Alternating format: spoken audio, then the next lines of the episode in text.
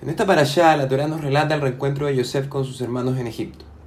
Luego de este, Yosef le pide a sus hermanos que traigan a su padre Jacob a Egipto para que pueda reunirse con él. A pesar de la gran alegría que sintió Jacob al, al saber, al confirmar que su hijo aún vivía, él no tenía ninguna intención de abandonar la tierra de Israel, esta tierra prometida de sus antepasados para, para descender a Egipto. Y la respuesta de por qué Jacob no estaba muy convencido de dejar la tierra de Israel parece ser bastante obvio. La tierra de Israel es la tierra prometida, es un lugar de mucha santidad. Como dice la Torah, es aquella tierra en donde los ojos de Hashem están puestos desde el comienzo del año hasta el final de este. Y obviamente este era el lugar en que Jacob quería pasar sus últimos días, no hacía en Egipto, un lugar muy bajo espiritualmente. Fue tanto lo que lamentaba Jacob tener que dejar la tierra de Israel, que a Hashem se le tuvo que aparecer y asegurarle que, a pesar de que su familia estuviera en Egipto, aún así se convertiría en una gran nación. Entonces, ¿Por qué a pesar de todo esto, él igual fue a Egipto? Nuestros sabios responden que esto estaba predestinado. Si es que hubiese sido necesario, Hashem lo hubiese, lo hubiese llevado a Egipto de cualquier otra forma. Pero dado el gran gesto, la gran bondad de Hashem, este lo hizo así. Lo hizo a través de Yosef, quien se convirtió en el rey de Egipto. Y de esta forma Jacob pudo llegar a Egipto con una invitación real y con gran pompa. Ahora bien, esto responde parcialmente a nuestra pregunta, ya que aquí vemos que Jacob fue a Egipto porque Dios quería que lo hiciera. Ahora la pregunta es, ¿por qué Hashem quería que Jacob dejara la tierra de Israel para ir a Egipto?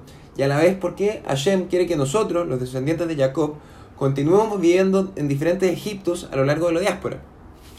Y la respuesta es que nosotros, los Yehudim, fuimos creados con una misión. Y esta es hacer de este mundo una murada para Hashem transformar la, la materialidad de este mundo.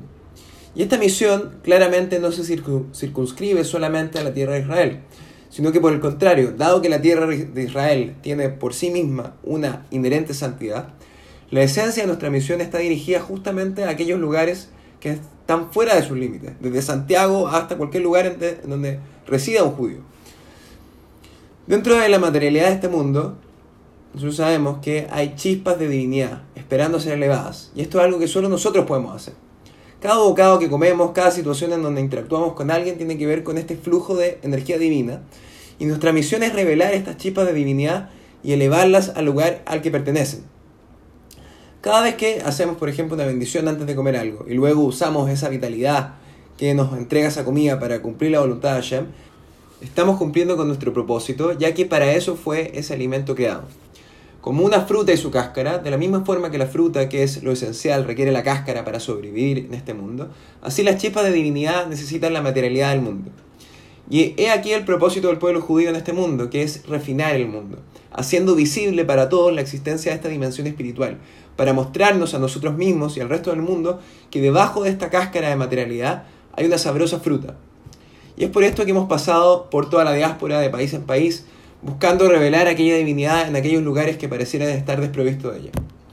Por lo tanto, tal como Jacob, debemos siempre cultivar el pesar por no encontrarnos en nuestro ambiente apropiado, esto es la tierra de Israel, en la redención mesiánica, pero en la medida en que recordemos quiénes somos en realidad y cuál es nuestro propósito, no debemos temer al exilio, sino que debemos actuar para ponerle rápido fin a esto. Shabbat, Shalom, todo lo mejor.